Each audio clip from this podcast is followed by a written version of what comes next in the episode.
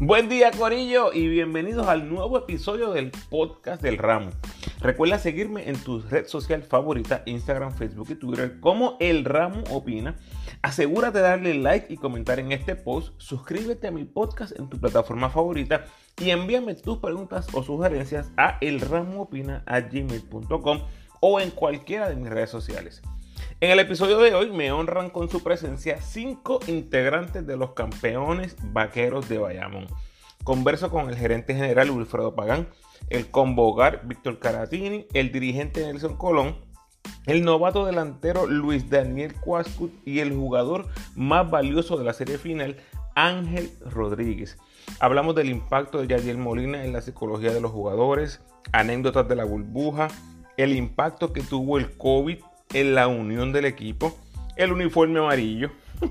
Hablo con Nelson de su posición histórica como coach con tres campeonatos en el BCN, el sabor de ganarle a los Piratas de Casiano y el futuro inmediato del equipo mirando al back-to-back. -back. Todo eso entre un montón de cosas más. Creo que una de las cosas más interesantes del podcast es que vas a poder escuchar de diferentes perspectivas la baja de Angelito en ese primer partido de cuartos de final ante Arecibo. Vas a escuchar cómo lo vivió el coach, cómo lo vivieron los jugadores y cómo lo vivió el mismo Angelito. Bueno, suficiente resumen con eso. Si deseas convertirte en patrocinador del podcast, lo puedes hacer a través de Anchor con 10 dólares, 5 dólares o 1 dólar al mes. Cualquier contribución siempre es bien recibida. Agradecido por tu sintonía. Que disfrutes.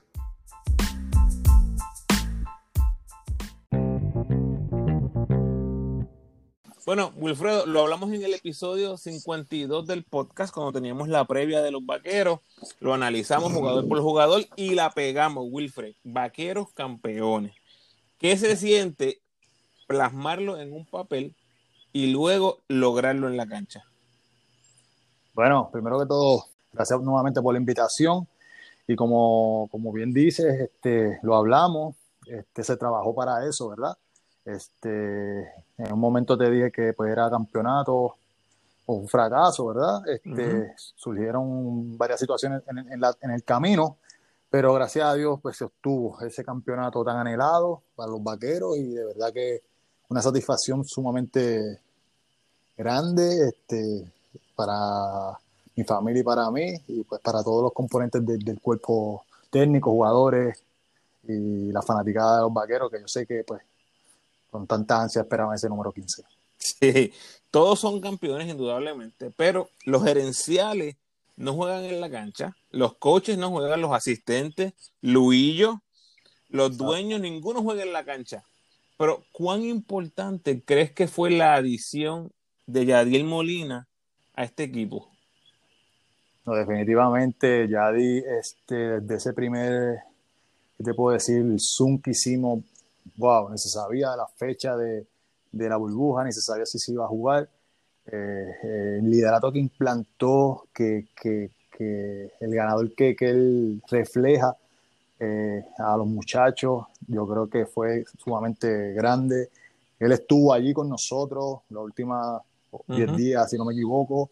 la verdad que, que definitivamente fue pieza fundamental, tanto él como su, su, grupo de trabajo, ¿verdad? Este, para que pues, estos muchachos pues dieran el máximo y siempre tuviesen una motivación extra cada día. O sea que esa estabilidad tal vez de la gerencia o del dueño, ¿crees que tiene un efecto directo en la psicología del jugador? Yo creo que sí, siempre, siempre eso, eso influye, ¿verdad? Siempre influye porque tenerlo allí con nosotros, eh, acuartelado, como en la burbuja, este, haciendo su, pues, comiendo con nosotros, todo, o sea, era parte de, de, del grupo, ¿tú me entiendes? Este, yo creo que eso, eso a los muchachos lo, eh, lo, o sea, lo vieron, que, que, pues, que el sacrificio que él también está haciendo, estando lejos de su familia, yo creo que, fue, fue de gran ayuda. Bueno, ya ganaste en Ponce con los Leones en el BCN, jugaste en la selección, ganaste medalla, ganaste campeonatos en otros países. ¿Es este campeonato tu logro más grande en el deporte puertorriqueño? Mira, lo que pasa es que como son diferentes escenarios, ¿verdad? Este, para mí como en, en, el área de administrativo, pues para mí es el campeonato más grande que yo he ganado, y así te lo digo. Eh, la satisfacción es sumamente grande y para mí, y para mi para mi familia y no solamente mi familia, sino para mi pueblo, porque yo soy de Bayamón. Eh, definitivamente uno de mis, los logros más grandes que tengo. ¿Cómo visualizas la plantilla para la próxima temporada? Pues mira, nosotros vamos, o nosotros estamos preparándonos para seguir, seguir ganando. Nosotros queremos hacer una, una dinastía en nuestro, nuestra meta. Eso es lo que se habló eh, a las semanas de que se acabara el torneo. Nosotros nos reunimos y esa era nuestro, nuestra visión. Y estamos trabajando desde ya para cómo podemos fortalecernos, ¿verdad? Este, siempre hay, hay espacio para mejorar. Eh, estamos teniendo comunicaciones con la gente de Thompson, eh, las extensiones de contratos de, de, Ángel, de, del Cuba. Este, estamos, estamos buscando qué, qué dónde podemos mejorar, el draft, muchas situaciones. Nosotros queremos fortalecernos. Yo creo que el, el, equipo está sumamente completo porque lo habíamos hablado, pero tenemos que, tenemos que fortalecernos. Siempre hay espacio para mejorar. Claro, wow. No sé si has visto a Thompson, pero se fue Italia División 2 y está está matando en Italia. Me encantó lo que esa, esa decisión que tomó como Gandía. Prefirieron irse a una liga secundaria para jugar mucho, tener mucha cancha, y, pero Thompson luce como un jugador que puede ser de impacto inmediato en la liga. Sí, un jugador 6'5, juega varias posiciones, extremidades largas, inteligente. Lo que tú me estás diciendo que se ha ido a una edición 2 es para tener tiempo para desarrollar su juego. Yo creo que que, pues lo ha hecho muy bien y hemos estado hablando tanto con el agente, Nelson ha hablado, está hablando con él en Italia, eh, yo he tenido varias comunicaciones con el agente y yo creo que, que vamos, vamos para encima con ese muchacho, si Dios quiere. Qué bueno. Un mensaje a la fanática de Vaquera, Wilfred. Pues mira, que yo sé que ellos eh, deseaban ese campeonato número 15, se le dio.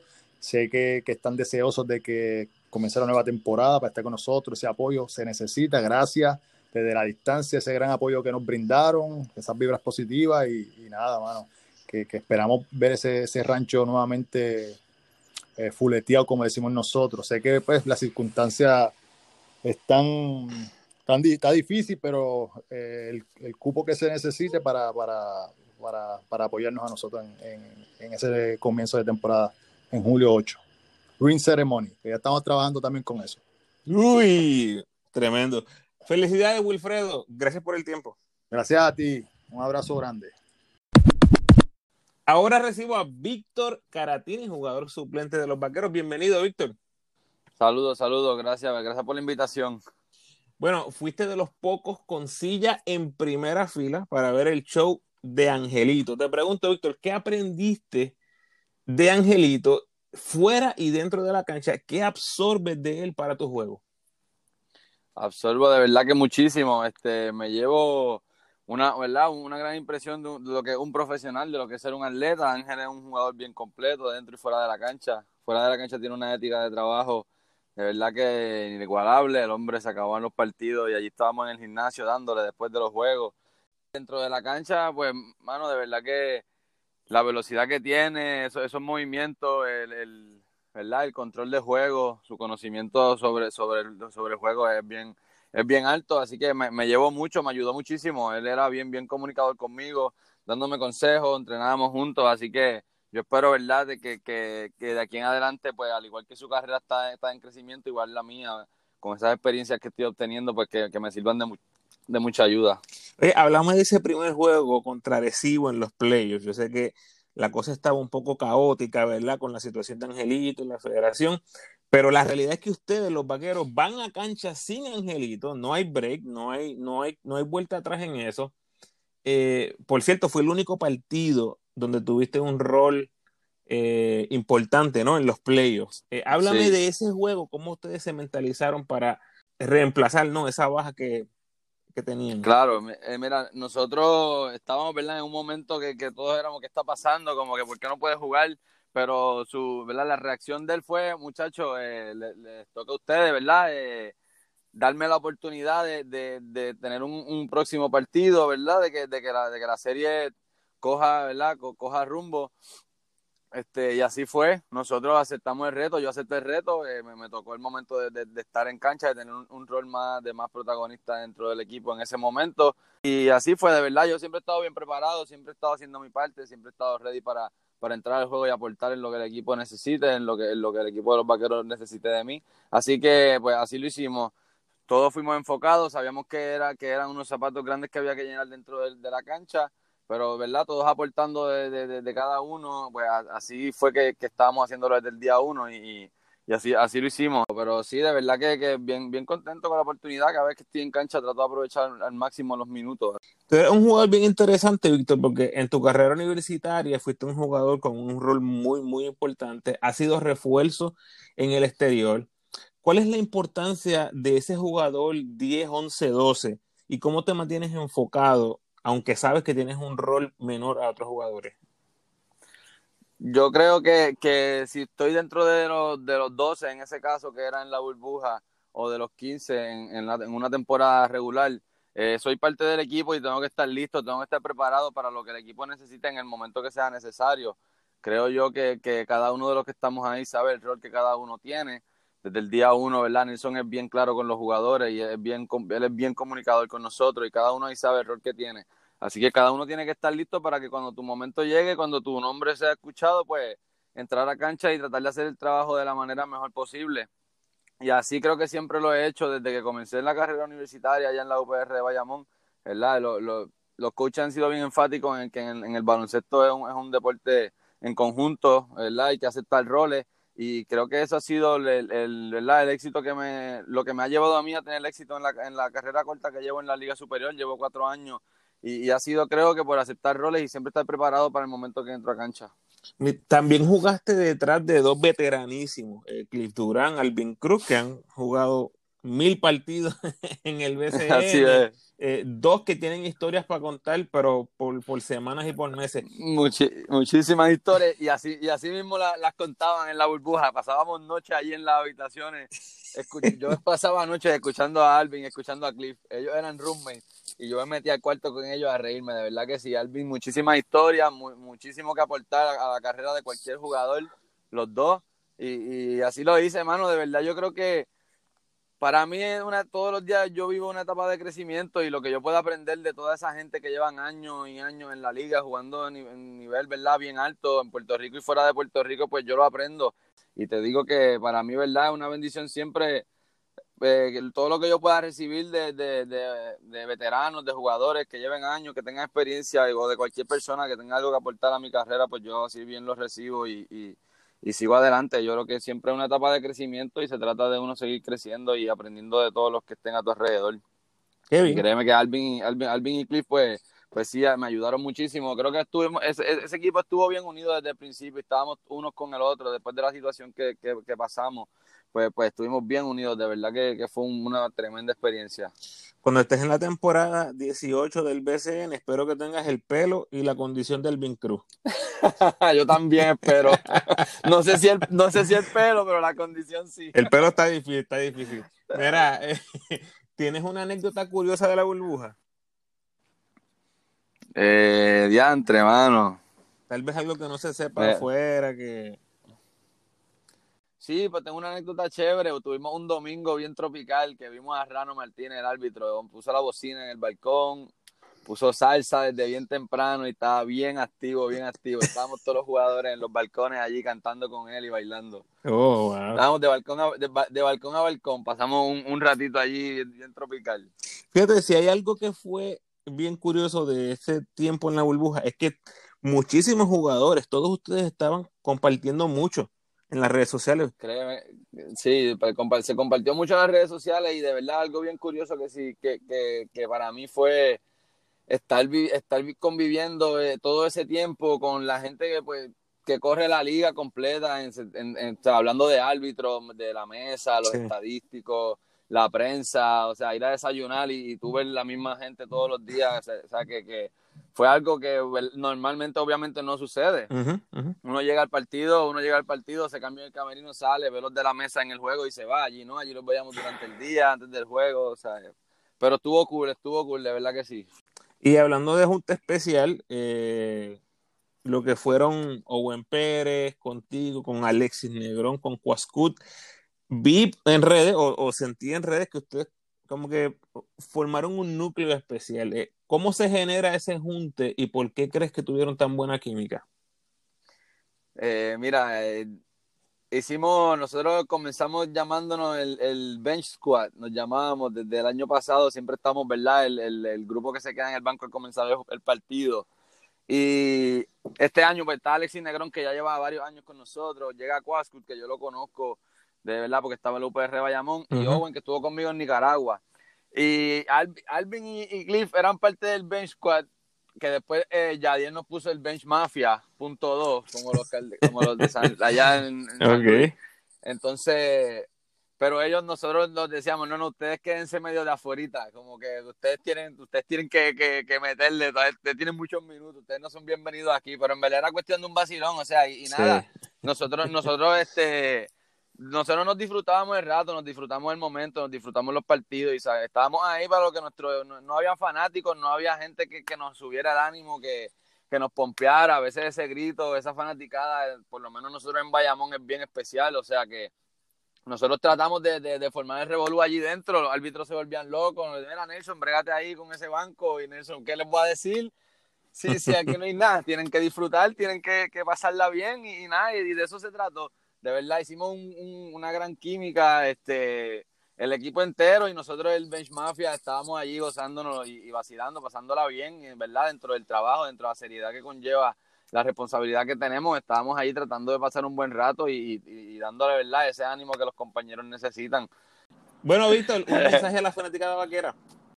Bueno, que gracias por, gracias por todo el apoyo que siempre nos han dado. Eh, siempre han estado ahí pidiéndonos el 15, el 15. Creo que que nosotros también lo queríamos y lo logramos, así que gracias por el apoyo, se sintió, estando a distancia, se sintió el cariño de esa fanaticada y nada, espero, espero pronto volver a vernos y, verdad, disfrutar, disfrutar ese campeonato.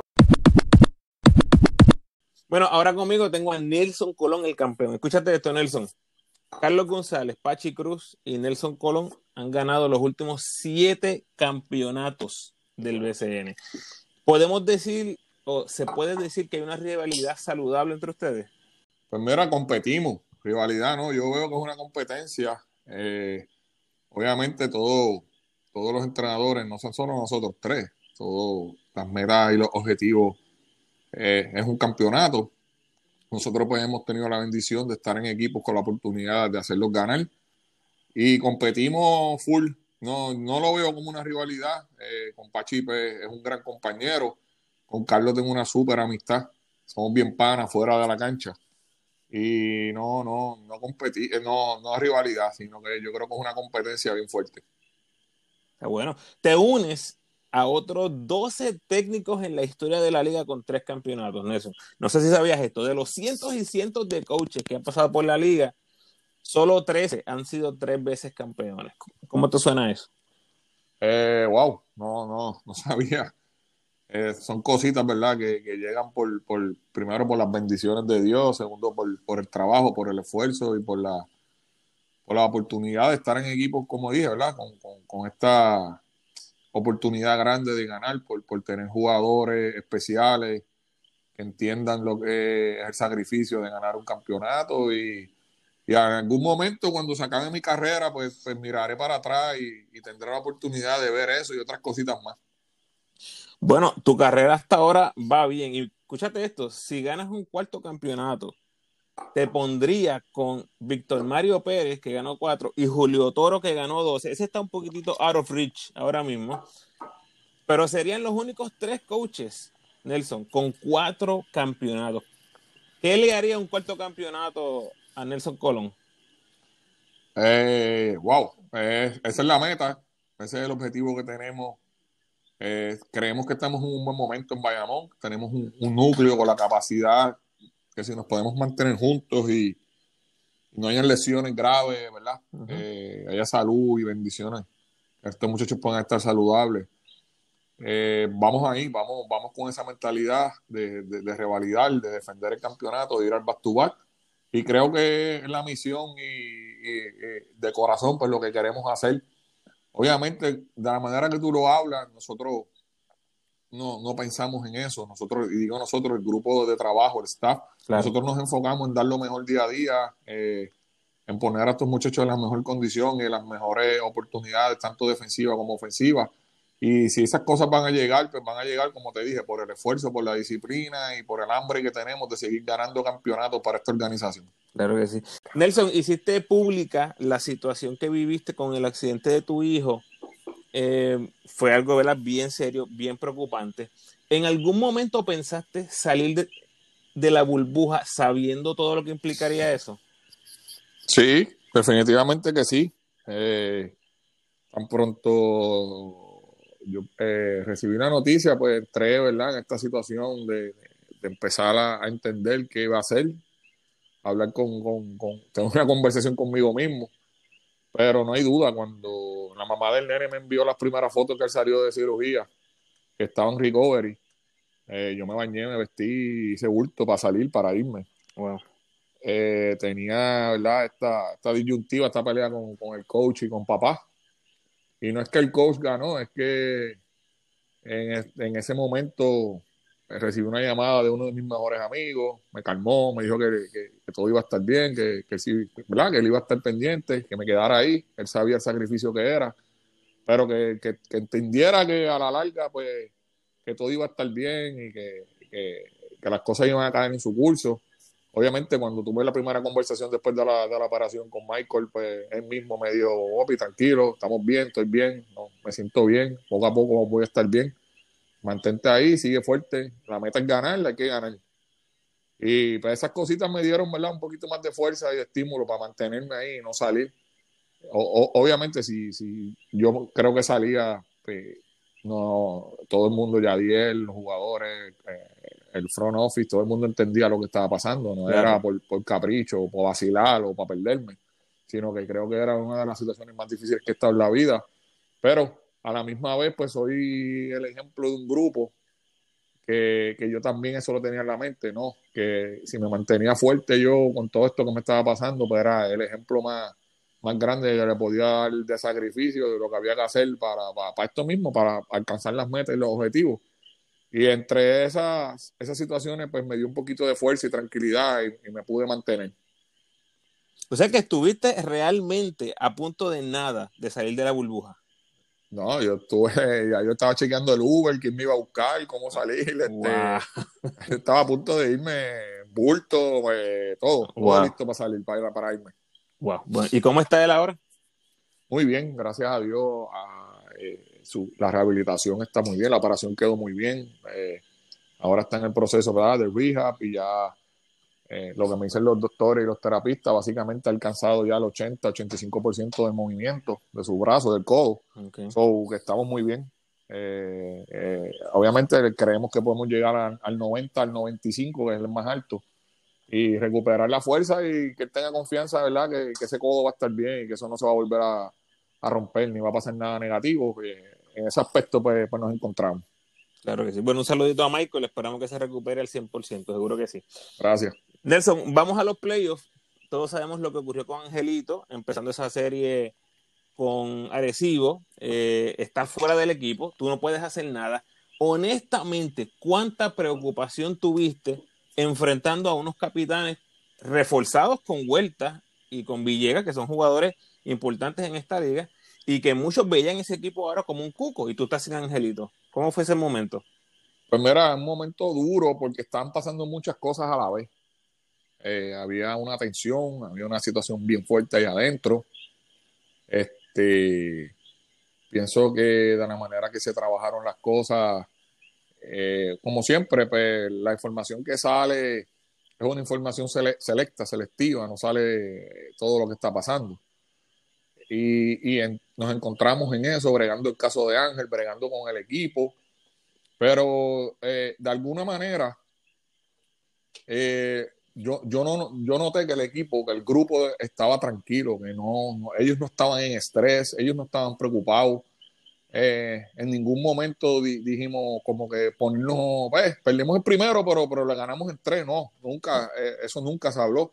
Básicamente eh, cogimos el, game plan, lo ejecutamos en la práctica de por la mañana, se habló con Alvin, o Alvin, esto no es algo que tú no hayas hecho en tu vida, eh, no vas a jugar 40 minutos, vas a jugar 20 y pico, hay, hay que darle break entonces a, ¿verdad? Un poquito a Cliff, Mojica va a jugar de point guard. eh, y- Está Caratini. Ujú. y está cara, nos vamos a ayudar. Y, y- y- y yo creo, la- de las cosas que dije en el camerino para ese juego fue que fuera de la puerta, pues existían problemas y situaciones. En el camerino estaban todas las respuestas y, y todo lo que necesitábamos para sacar ese primer partido. Y fue, fue, fue difícil, fue un juego, no fue un juego cómodo. Arecibo es un gran equipo.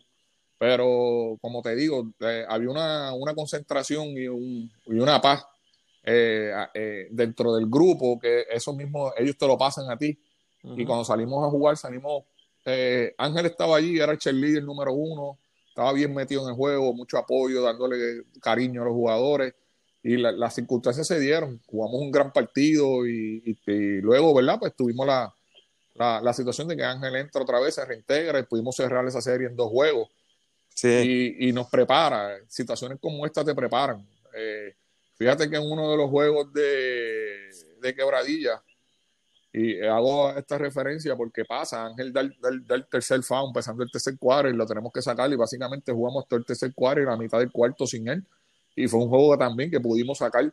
Así que la- las circunstancias van preparando a los muchachos y el equipo, ¿verdad? Para, para aprender a moldarse y, y, y que nada te tome por sorpresa y poder ejecutar con o, con Ángel, sin Ángel en este caso, o con la falta, ¿verdad? Ausencia de alguno de los jugadores, que hay un grupo que está listo, que está ahí, que no están, eh, ¿verdad? Vacilando, ni están este, por, están con el mismo compromiso, el mismo hambre, el mismo deseo y que están listos para ayudar. Eh, yo creo mucho en ese segundo grupo, en esa unidad, eh, el grupo de apoyo, como yo le digo, y estaban listos. Y yo creo que en ese partido lo demostraron.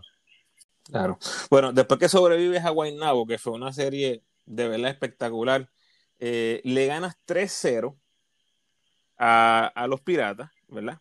Pero no es que le ganas solamente a los Piratas, le ganas a los Piratas de Casiano. ¿Te subió el azúcar, Nelson? Gracias a Dios, no. No, porque dicen que ganar es dulce, pero ganarle a los Piratas de Casiano tiene que haber sido un poquito más dulce de lo común. Eh, fue, fue una serie, fue una serie intensa. eh, a pesar de que dominamos, ¿verdad? Dominamos los tres partidos y hubo, hubo por lo menos un, un- un- creo que fue el primer juego que, que estuvimos muy cómodos, ¿verdad? Para hacer un juego de la final. Sí. Eh, los otros, Back to back, creo, si no me Sí, equivoco. venía- back nosotros veníamos de back to back, ellos venían Sí, de, sí, sí. de descanso. Eh, Sí. Creo que eso mismo nos dio ese, ese ritmo que teníamos. Eh, nosotros no, de- después de ese juego no practicamos por la mañana, solamente vimos videos, ¿verdad? Tratando de ponernos, cambiar el switch de, de Guaynabo para para Quebradilla. Pero, eh, como te dije, cuando tú tienes jugadores especiales que entienden el juego y que entienden, ¿verdad?, las prioridades, cómo jugar y qué es lo que vamos a hacer, pues eh, yo creo que nos adaptamos en menos de 24 horas a un game plan nuevo, a, a una visión nueva, a cómo ejecutar de otra manera. Yo, yo pienso que la serie con Guaynabo fue bien fuerte. Eh, eh, tuvimos que hacer cosas especiales y diferentes para jugar contra Guaynabo. Entonces retomamos lo que habíamos hecho antes de Guaynabo. Y, y yo creo que, que en la medida en que avanzó la serie, pues, pues sí nos veíamos a un ritmo, ¿verdad? Eh, fuerte, eh, dominante, pero nunca nos, o sea, ganamos el juego 2, estábamos 2 a 0 y, y todavía hablábamos de, de lo difícil que iba a ser el juego 3, de, de- de lo duro que iba a jugar Quebradilla, que, que iban a intentarlo todo en ese partido. Y, y pudimos aguantarle, Quebradilla hizo un empuje bien fuerte en, en ese tercer en juego. Pero, pero pues llegó el momento en que la, la, la- tú ves a tu grupo mentalmente enfocado y preparado y, y tú sabes que con- cuando un grupo hace clic, cuando un grupo mentalmente está dispuesto a aceptar un reto y a, y a trabajar en contra de lo que presenta el otro grupo. Y de esa manera empezamos y terminamos. Y, y creo que, que, que no, nos creímos que los barrimos cuando se acabó el juego. No, no estábamos ni pensando en eso, nadie hablaba de eso. Sí. Sino era juego a juego, situación a situación y, uno a uno. Y sacamos los tres partidos, ¿verdad? Ejecutamos grandemente, defendimos muy bien fuimos más consistentes en el tiro largo, fuimos mejores defensivos, reboteamos más, movimos más, la bola. Yo creo que jugamos un juego bien completo, bien balanceado en esa final, que esa es una de las claves que nos dio esa, esa oportunidad de, de ganar en tres partidos. Estamos esperando ver qué va, cuál va a ser la plantilla de los vaqueros para este 2021, pero indudablemente las piezas están ahí, Nelson, así que tiene que ser otro campeonato en, la, en el horizonte. No, la, la, la mentalidad de nosotros es mantenernos lo más parecido, mantener el equipo lo más parecido a lo que a, que jugó el año pasado. Si tenemos oportunidad de mejorar en algún aspecto, lo vamos a hacer. Eh, obviamente tenemos que trabajar con, con, algunas situaciones. Ángel Rodríguez y Ismael no, no tienen contrato. Tenemos que ir ahí. Esas son las prioridades. Los demás jugadores, básicamente todos están bajo contrato, todos pertenecen al equipo, así que no, no. En ese sentido, pues estamos cómodos, pero tenemos un compromiso de casi todos los jugadores de regresar, de venir para acá, de, intentarlo una vez más, de mantenernos juntos. Yo creo que la situación de la burbuja eh, es más allá de un torneo que estamos acostumbrados a jugar, fue otra, fue, otra cosa. Y esta dinámica más que un equipo, nos hizo familia. Y, eso, de esa manera jugamos, de esa manera nos sentimos. Eh, ellos están bien pompeados, bien, bien, bien y bien dispuestos a, permanecer y a trabajar y a ir a buscar ese Bastubar, que esa es la misión y el objetivo que tenemos ahora. Mencionaste el reto grande de la burbuja como colectivo. Eh, ¿Qué aprendiste de ti en la burbuja? De mí. Eh, wow no, no sabía que, podía ser tan a manejar las emociones como las manejé.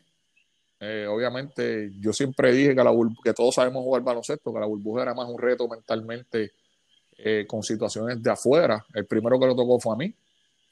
Eh, después de, lo que me pasó a mí, mira lo que pasó a los muchachos, tuvimos siete positivos. que eso fue una de las cosas que, que en algún momento nos sentamos y uno no podía ni creer, porque eh, y desde el primer día hasta que estos muchachos salieron positivos, nosotros hicimos todo bien. No, no, esto no fue un desliz, esto no fue que uno se volvió loco y salió. fue una, una, situación de mala suerte. Y, y el, el, el, yo salir de, de, Dorado para irme para, para Río Grande y dejar a esos muchachos ahí, pues fue bien difícil, te lo digo en serio. Fue una de las cosas más difíciles que me ha tocado hacer en mi carrera más las situaciones personales de cada uno, más lo que pasó allá adentro, a manejar las emociones de una manera y todo el drama que surgió dentro de la burbuja, ¿verdad? Claro. La, gente sabe lo que pasó y lo que nos tocó vivir allá adentro nosotros. Así que yo creo que eso, aprendí mucho de, poder manejar las emociones, de mantenerme firme. Tú eres la cara de un grupo, si ellos te ven azorado, pues, pues, pues, ellos mismos se, se ponen de la misma manera si ellos te ven agresivo, pues se ponen agresivos, o sea, a manejar esas emociones por, por, por ti y por el grupo. Y, y creo que, que juntos, eh, y digo juntos, con mi grupo de trabajo y con, con los jugadores, a, a, entender lo que es el verdadero, el verdadero sacrificio. Porque cuando tú hablas con un jugador, todos te dicen, sí, yo quiero ganar, yo quiero ganar, ganar el campeonato en la meta, pero no muchos están dispuestos a sacrificarse para ganar hacer lo que haya que hacer para ganar. Y, poco a poco pues el grupo aprendió.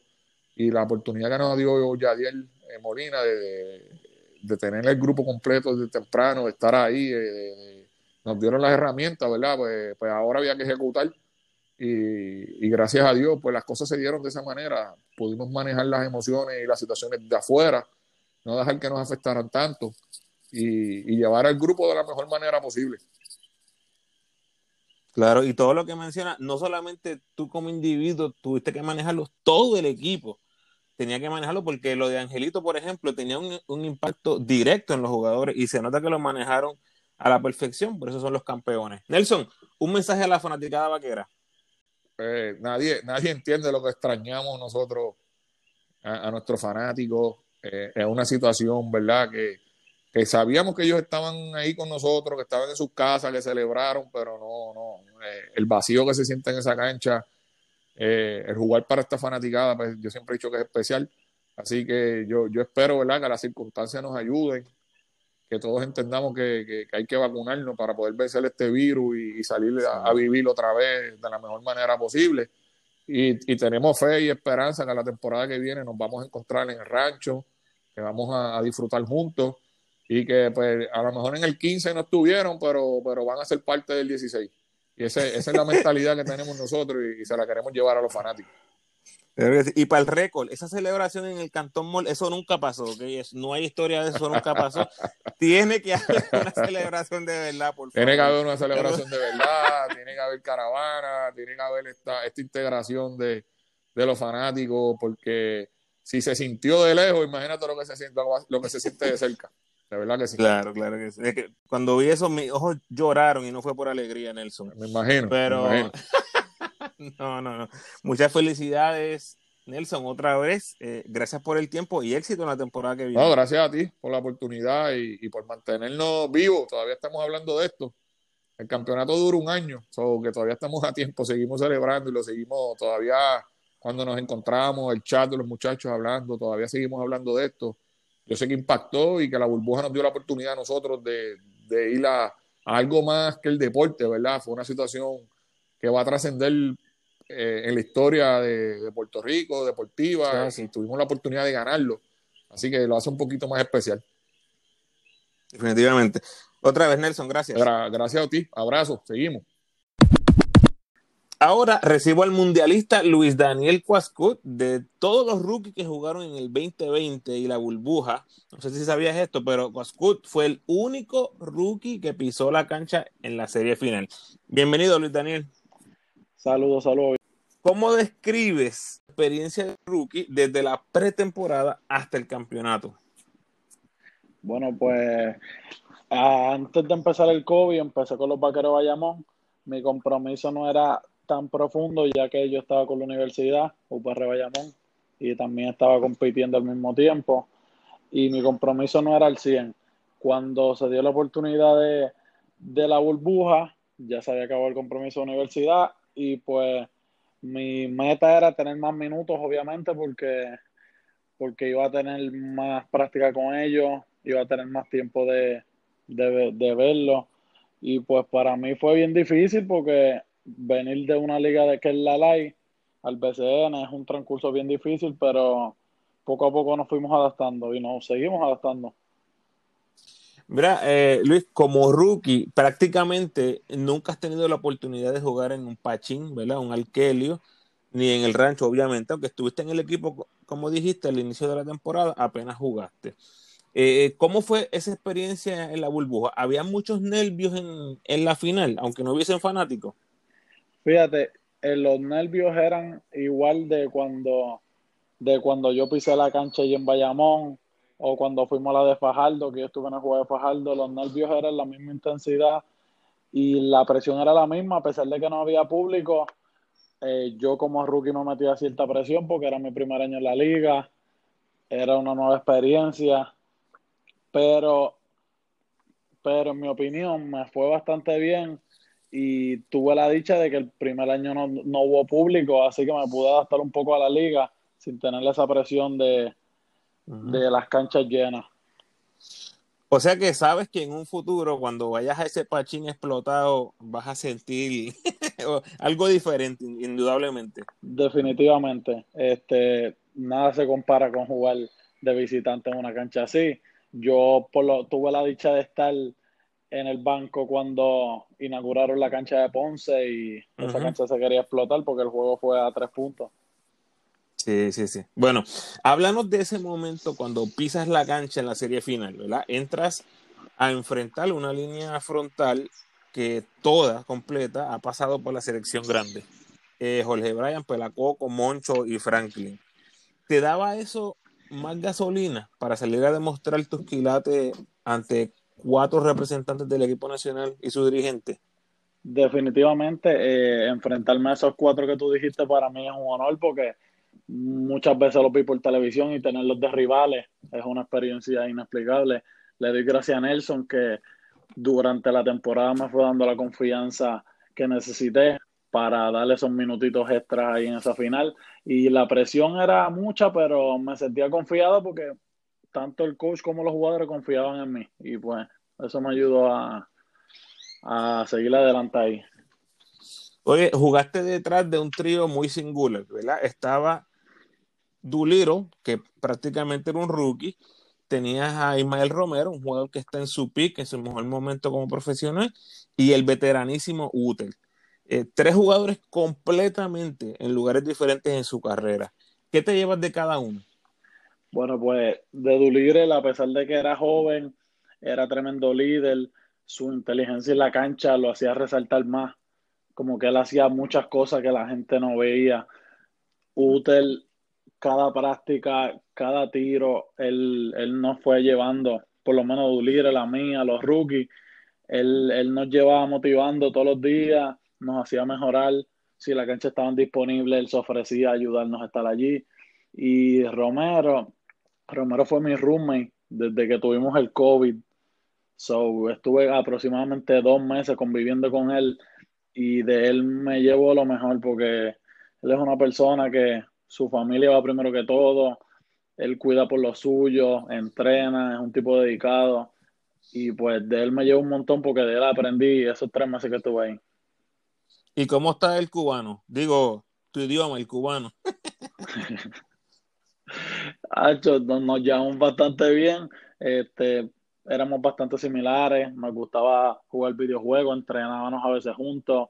Y era una buena química. Fíjate, todo el pasillo de Bayamón nunca tuvimos ciertas cierta incomodidades. Cuando empezamos, tuvimos una red de dos derrotas. Nadie bajo la cabeza. Era un equipo bastante serio en esa cosa. Pero dímelo en, en español cubano, en español cubano. Que, Ah, no, no, él no, él no habla ¿qué cubano. aprendiste? Él no habla mucho cubano. Ya, Él- ya, ya, ya se le fue Sí, no, él habla ya, que aquí ya es puertorriqueño, quien lo ve por ahí. puertorriqueño. Escucha, escucha, escucha, Ismael. Bueno, otra cosa que vi bien especial es que ustedes formaron un junte, lo que eras tú, Alexis Negrón, Owen y, y Caratini. Eh, ¿cómo, ¿Cómo se ve esa dinámica tan, tan especial entre ustedes? Bueno, pues todo comenzó pues al inicio de la temporada y en la burbuja. Ambos, eh, obviamente no teníamos mucho tiempo de juego los primeros juegos, so nos fuimos acoplando mientras iban pasando los juegos porque la dinámica en el banco sin duda era bien activa. Nosotros siempre estábamos apoyando dentro y fuera de la cancha y así se fue creando la química hasta que llegó el punto que bajábamos a entrenar juntos, comíamos juntos y ya era una química más, más seria al final de la temporada que, que hasta el, hasta el son de ahora todavía entrenamos juntos, salimos de la burbuja y, y todavía nos vemos y eso. Qué bueno, qué bueno. Un mensaje a la, fanati- a la fanaticada vaquera. Bueno, pues un saludo a toda la fanática vaquera, eh, nuestros campeones, volvemos por back to back, si Dios permite, todos, est- si todos estamos sanos y la temporada logra empezar, vamos con todo. Vaqueros campeones. Muchas felicidades, Luis Daniel, y gracias por el tiempo. Gracias, gracias a ti. Bueno, terminamos con el plato fuerte. El jugador más valioso de la final del BCN, Ángel Rodríguez. Bienvenido, Angelito. Ramos, gracias por estar aquí conmigo. Mira, tuve la oportunidad de conversar con Luillo hace tiempo, con Wilfredo Pagán, y había un, un denominador común. Angelito es la clave, Angelito, Angelito con los vaqueros. Luillo te tenía hasta amenazado. No, no sé si escuchaste ese podcast. No, No, bueno. no, no lo, no lo Luillo me dijo que te, que te tenía hasta amenazado de que ibas a ir y mira, y se dio. Y el hecho de que llegaste a Puerto Rico, Finals MVP, valida nuestros pensamientos. Angelito, dime cómo compara el pensamiento y el anhelo de, de ser campeón en el BCN versus la realidad de ser el campeón. Ok, esa es buenísima pregunta. Eh, pues mira, antes de yo ir allá a Puerto Rico, ¿verdad? Estaba, estaba en mi mente principalmente. Yo creo que esta es la primera vez en mi carrera donde yo digo, donde mi enfoque está más en eh, crear un impacto, ¿verdad? De tal manera que la gente diga, wow, eh, no se nos había olvidado, ¿verdad? El, el valor que él tiene como, como jugador o, o para los que tal vez, ¿verdad? Nunca, nunca me han visto jugar, pues decir, wow, él, él- él nunca lo, lo había ha visto jugar, pero eh, da gusto verlo jugar, ¿verdad? Su impacto es notable. Y pues obviamente el campeonato eh, iba a validar todo, todo el package, como yo digo. ¿Por qué? Porque no importa, muchas veces en el deporte, ¿verdad? Como fanáticos somos crueles en, la manera de que, de que puedes ser buen jugador, pero si no eres campeón, pues siempre, te, siempre va a haber un, un, signo de pregunta al lado de tu nombre. Y pues honestamente siempre pensé en ser campeón a nivel profesional, especialmente ¿verdad? En, en, en, Puerto Rico, cuando ya sabía que iba, que iba a jugar en Puerto Rico. Pero verdaderamente al ser campeón eh, es algo completamente diferente. ¿Por qué? Porque ya, ya es real, ya está en los libros de la historia, ya vas a tener tu sortija, eh, ya los fanáticos saben, ¿verdad? Que son los que verdaderamente se viven esto, porque nosotros como jugadores, por ejemplo, yo soy miembro de los Vaqueros ahora reciente, pero, pero hay fanáticos que han sido fanáticos desde hace 10, 15, 20 años.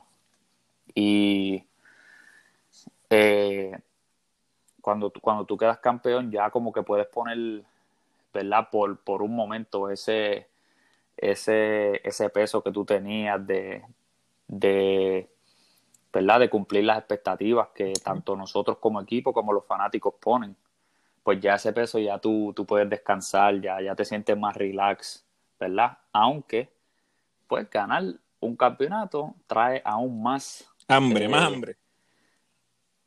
Hambre, más presión, eh, más, eh, ¿cómo se dice? Más expectativa, ¿verdad? especialmente con una, una dinastía joven como la de nosotros pues ya entonces la expectativa no es llegar a la final, ya no es ganarte uno, ahora es tienen que ganar más de uno.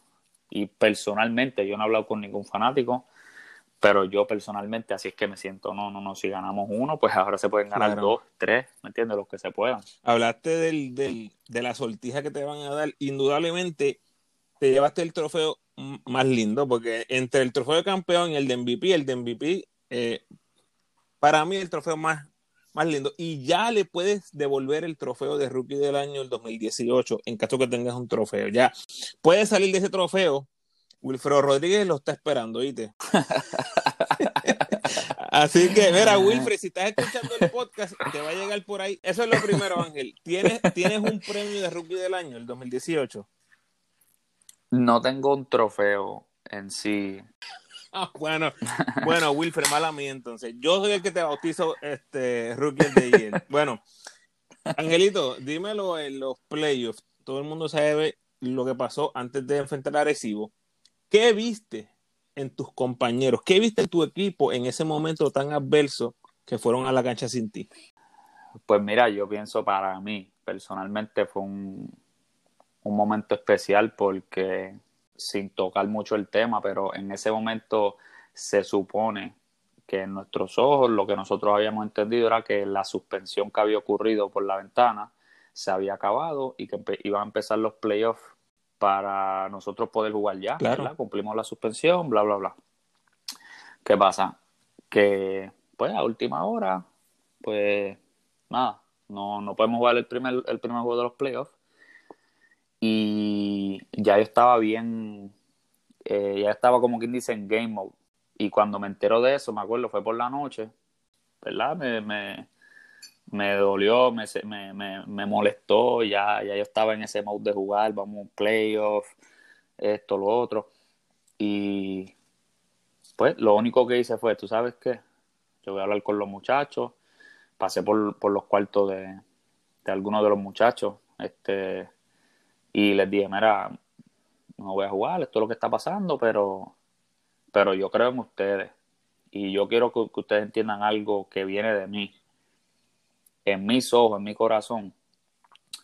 Nosotros no somos underdog, nosotros no somos nada más y nada menos que el equipo a ganar el campeonato. Y sin mí o conmigo, este juego lo íbamos a sacar y lo vamos a sacar y cuando lo saquemos, esto no va a ser un offset. Yo solamente les pido que ustedes hagan esto por ustedes mismos, porque tal vez va a haber gente que va a ponerle en duda, ¿verdad? El, el outcome de este juego, pero sin duda alguna yo sé que nosotros vamos a sacar este juego. Los muchachos jugaron bien pompeados, un juegazo y sacaron el primer juego. Y eso a mí, yo vi la respuesta de ellos hacia mi, hacia mi petición como compañero. Y yo dije, ok, entonces ya el próximo juego me toca a mí. ¿Verdad? Me toca a mí, nosotros no, no, no, vamos, no vamos a irnos un juego decisivo, hay que cerrar esto, yo voy a dar lo mejor de mí y gracias a Dios de principio hasta el final, pues yo pude, pude mantenerme, ¿verdad? En, buen ritmo y, y logramos sacar el juego. Cuando ganamos el primer juego, yo me acuerdo que nosotros, ¿verdad? De camino a la cancha, pam, pam, este, buen juego, apoyándonos. Llegamos al camerino, yo siempre, ¿verdad? Le choco la mano a todo el mundo, ganemos o perdamos, porque es una temporada larga, entonces tú ganas algunos juegos, tú pierdes algunos, pero es, eh, importante mantenernos juntos. Y la respuesta de todo el mundo, ¿verdad? No hacia mí, sino cada cual, cada, cuando todo el mundo se saludaba, decían uno más, uno gane, el, primero que gane dos, no es el primero que gane uno, el primero que gane dos. O sea que nos disfrutamos eso en la cancha. En el momento que llegamos al camerino, ya el mensaje era, hay uno más, hay que ganar uno más. Y así nos mantuvimos en todo, todos los playoffs. Eh, Saben, nosotros nunca nos conformamos, nosotros verdaderamente nunca celebramos hasta que logramos sacar el campeonato. Y cuando estaban contra, contra Guaynabo, Angelito, ese primer juego que pierden, por cierto, fue el único juego que, perdieron en, la postemporada, en los playoffs. Eh, ¿Cómo era la vibra? ¿Cuál, era el, sentimiento? Porque no es que pierdes el primer juego, es que ya estabas al borde de la eliminación. Pues mira, era para mí, a mí me encantó en cierta manera perder ese, juego contra Guaynabo. ¿Por qué? Porque de eso se tratan los playoffs, porque un equipo campeón tiene que, ver algún tipo de adversidad. A veces la adversidad es en la serie final, a veces la adversidad es, un poco más temprano, a nosotros nos toca un poco más temprano, eh, pero el mensaje, honestamente, Ramos era el mismo. Es el primero que gane tantos juegos, no es el primero que gane uno. Es el primero y obviamente nosotros estábamos así como que molestos, pues porque perdimos una oportunidad de ganar, de ganar ese, ese juego. Pero vuelvo y repito, tan pronto llegamos al camerino, el mensaje era el primero que gane tanto, no es el primero que gane el primero, el primer juego y ya. Y, vinimos al segundo juego, respondimos, entonces ya la, serie se puso empate. y pues ya este, lo que había pasado en el primer juego ya se, había olvidado, así de rápido. Sí, ese, ese segundo jueguito, un jueguito bien, eh, bien simple para Angelito, 18 puntos, 12 asistencias, 4 robos. Eso fue un juegazo que de ahí en adelante obviamente no volvieron a perder. ¿Qué pasó con los, con los piratas, Angelito? ¿Qué, ¿Qué, fue lo que ustedes vieron en su defensa que los hizo ser tan efectivos? ¿O, fue más, o le das más crédito a tu defensa frente a los piratas? Pues mira, yo creo que es una combinación de los dos, ¿verdad? Porque nosotros, yo pienso que no, personalmente nunca vi, nunca vi un ajuste eh, a la zona. Eh, y, en ofensiva, pues nosotros dejamos que el juego fluyera. Eh, hay veces que pues a mí me tocaba hacer ciertas cosas, hay veces que a Mojica le tocaba hacer ciertas cosas, Ismael, Uter, Uter se transformó en esos playoffs, sí. ¿sabe? Uter se transformó completamente. Y yo pienso que Overall era, era más en mis ojos. Eh, nosotros queríamos y, anhelamos ganar el campeonato mucho más que, ellos. Eso, eso es en mis ojos. Es intangible. Los dos equipos Sí, porque los dos equipos, ¿verdad? Con mucho talento. Quebradilla, ¿verdad? Tenían, los primeros cinco y un banco también poderoso. Eh, yo sabía que desde un principio yo sabía que, que Quebradilla, si no machábamos temprano con ellos, iba a ser el equipo que, iba a llegar a la final. Porque para eso se creó ese equipo, para ganar el campeonato. Pero, pero no, pero no fue, ¿sabes? Fue eso. Entonces en defensa también nosotros teníamos una energía brutal. Este, los dos refuerzos de nosotros, Doolittle, que hay muchas cosas que él hacía en defensa que, ni, ni, ni, ni, idea la gente tiene. Unas comunicaciones, unos switcheos este, así naturales que, que, que, él, que él lograba ejecutar en medio del juego, donde habían cosas que hay cosas que tú te practicas y las te preparas para el juego, hay cosas que el juego te dicta y te, y te, y te, te, te pone en una posición donde tú tienes que reaccionar ahí mismo. Y él era bien, bien, bien este, inteligente y ejecutaba muy bien en el, en el, en el momento, así a última hora en el juego. Angelito, lo mejor y lo peor de la burbuja. Yo te voy a ayudar con lo peor. Lo peor de la burbuja, el uniforme amarillo de los vaqueros. ¡Eh, a rayo! Mira, ¿cuánto, ¿cuánto consideraron quemar ese, ese? en verdad es broma, es broma ya del Molina, es broma, pero eh, cuando lo usaron, perdieron y no volvieron a usarlo. Fue, eso fue, eso fue Luillo. Hay que darle crédito a Luillo. Hecho, Luillo, tú no sabes lo que hay ahí. Luillo es bien supersticioso y muchos de los muchachos también. ¿Y Yo- escondieron el uniforme? Sí, no, lo pusimos a dormir de ahí, de, de una. De una, de una. Eh, no, no, pero, pero este sí, definitivamente eh, se, se, se habló de que, mira, no vamos a usar el amarillo más nada. Oh, wow. Eh, sí, yo creo, yo creo que también personalmente para mí era como que no la- los chores no se sentían igual que, que los blancos y los azules, entonces cada cual tiene sus cosas, ¿verdad? Claro. Pero el feel no era el mismo y cuando tú pierdes, pues tú le puedes echar la culpa a lo que tú quieras y, y, y como atleta pues te va a hacer sentido porque tú perdiste y pues fue la culpa del uniforme. Espérate, espérate, espérate. háblame claro, háblame claro. Ahora, sin broma, ¿ustedes hablaron de eso en el camerino? ¿De haber jugado con el uniforme y bla, bla, bla y No, no, no. funcionó? ¿O esto es...? No, no, no, no, no, no, no, eso, eso no sale en el, eso no sale en el camerino. Pero, pero sí, este, yo sí le mencioné a Luis, Luis, yo, yo creo que el, que el amarillo vamos, vamos a, vamos a ponerlo en hold por ahora. ok, ok. Sí, sí, eso, en, en, en ese sentido sí, pero no, no que le echamos la culpa ni nada de eso. uniformes. Interesante. Eso no, sí, eso no fue así. Interesante. Bueno, no te voy a preguntar por los planes que tienes ahora, pero ¿qué te gustaría que pasara en tu futuro inmediato? El best case scenario para Angelito. Me gustaría que, ¿verdad? Lo más, lo más cerca, ya estamos en febrero, lo más cerca en cuestión de temporada sería una temporada del BCN. Me gustaría que, que con el favor de Dios, ¿verdad? Todo, las cosas mejoren eh, para que así los fanáticos puedan llegar a las canchas, para que el BCN se dé una, una, se dé, tenga una temporada sin ningún tipo de problema. Esto de, ¿verdad? El deporte sin fanáticos es un poco, un poco raro, un poco difícil. Y lo más ideal sería eso, eh, que se dé una, una temporada exitosa del BCN. Ya vayamos y nosotros estamos este, en contacto, ¿verdad? Para, para poder pactar eh, para la próxima temporada y eso. Y de, de ser así, pues, ¿verdad? Darnos la oportunidad de repetir por el back-to-back al frente de los fanáticos. Eso sería otra cosa. Bueno, tú, tú tienes 28 años, Benito tiene 31, Romero 29, eh, Mojica 56, pero, pero le queda, ¿verdad? A Mojica.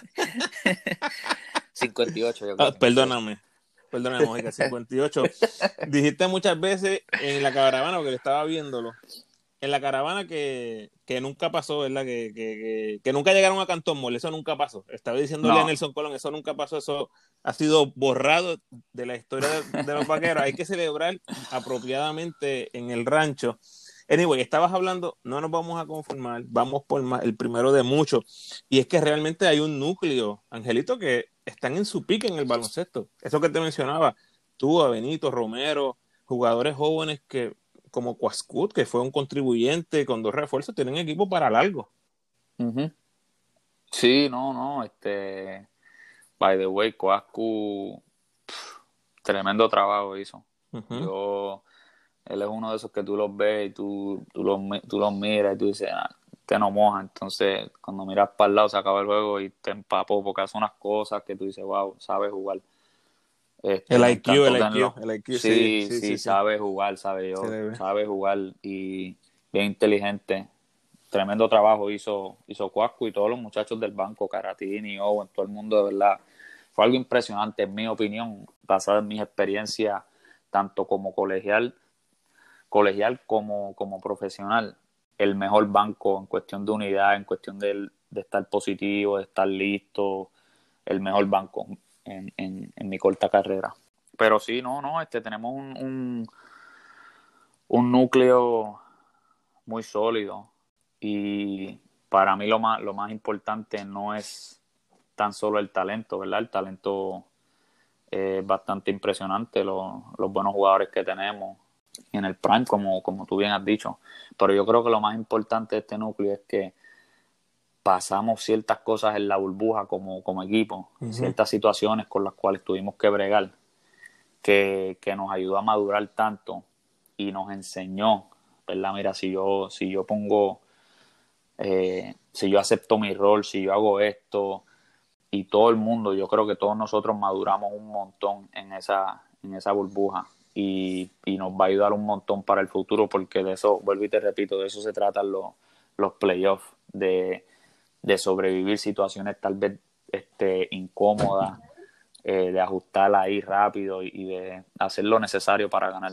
Y eso lo enseñamos, tal, tal vez, ¿verdad? Los fanáticos no, no tuvieron oportunidad de, de ver ciertas cosas eh, como nosotros verdaderamente las vivimos, pero fue algo bien, bien bonito.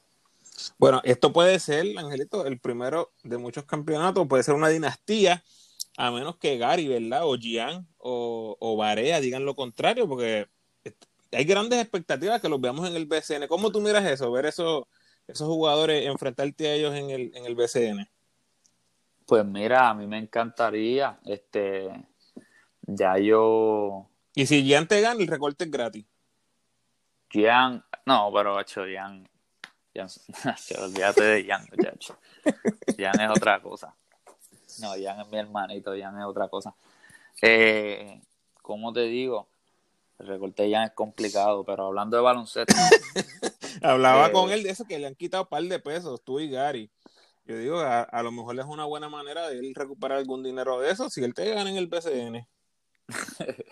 Mira, tú sabes lo que pasa, que todo el mundo quiere recorte en China, todo el mundo quiere esto, pero tú sabes que nosotros lo, lo, los puertorriqueños, pues estamos acostumbrados a estar bien recortaditos, pan, eso es bien importante, ¿verdad? Uh -huh. Y pues yo les decía yo, mira, yo no voy a estar recortando, yo me sé recortar a mí bien, porque, ¿verdad? Estoy acostumbrado. El pelo de los demás, pues, puede hacer una labor, ¿me entiendes? Decente, pero no quiero esa presión de que, ah, cho, mira, no me quedo así. ok, ok. ¿Me entiendes? So, si quieres que te recorte, para yo por lo menos bregar con ese tipo de presión, pues. Suelta. Tengo... Sí, suelta. oh my God. No, no, pero. Pero no, este, Ramos, sería algo brutal. Imagínate tú, este, ahora en esta temporada que venga, que todos los jugadores ¿verdad? nativos sí. se, se puedan este, enfrentar de nuevo en, en, la temporada, que Gary y yo podamos o, otra vez competir, uh -huh. que lo hemos hecho en Israel, que lo hemos hecho en colegial, eh, lo hicimos tal vez un juego, yo creo, en el BCN, maybe, eh, pero no una temporada completa. Jean Clavel, que pueda venir a Puerto Rico y ayudar al equipo que, uh -huh. que él juegue y este, que Arecibo esté completo con Walter. Barea quiere jugar, Angelito. Barea. Que, ¿eh? Sí, Barea que venga, ¿sabes? Sería brutal, eso, eso le daría un le, le daría un boost al, al, al BCN. Este, le, y pues el producto sería a, aún mucho mejor, los fanáticos se motiven más y, ¿sabes? Sería algo, sería algo brutal como fanático, como jugador me encantaría. Otro nivel. Bueno, Angelito, sí, no, un mensaje a la fanática de Vaquera. Bueno, que fue un poco difícil, ¿verdad? Este llegar campeones y, no poder celebrar con ustedes. Yo sé que ustedes han esperado un montón por, por este campeonato, pero con el favor de Dios será el, el, el primero de varios y que contamos con su apoyo tan pronto los fanáticos estén permitidos en la cancha, que esperemos que sea esta temporada contamos con su apoyo, contamos con su apoyo y, y, todo esto que hacemos, ¿verdad? Ustedes son parte de esto. Ahí está. Angelito, MVP de la final. Muchas felicidades y gracias por el tiempo. Gracias a ti, Ramos.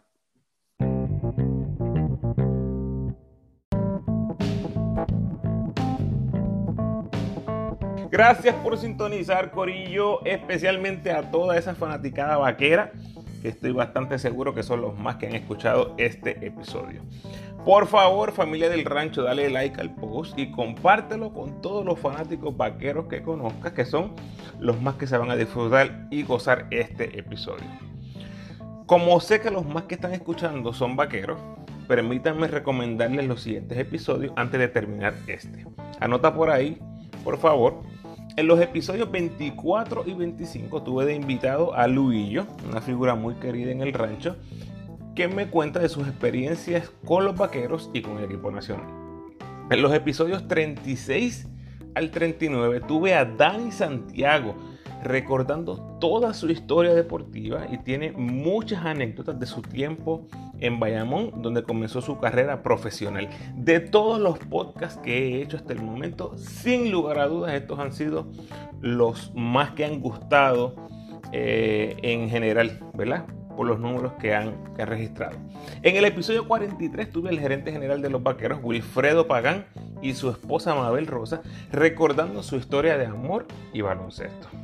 Y pues, eh, si tienes mucho tiempo para matar, escucha el episodio 52 con Wilfredo Pagán, donde tuve la previa de los vaqueros Camino a la Burbuja, que terminó en diciembre pasado. Ahí vas a escuchar cómo veíamos al Trabuco Vaquero Camino a la Burbuja. Como siempre te invito a que te suscribas al podcast, déjame tu mejor review por favor y sígueme en tu red social favorita, Facebook, Instagram o Twitter. De nuevo, agradecido por tu sintonía.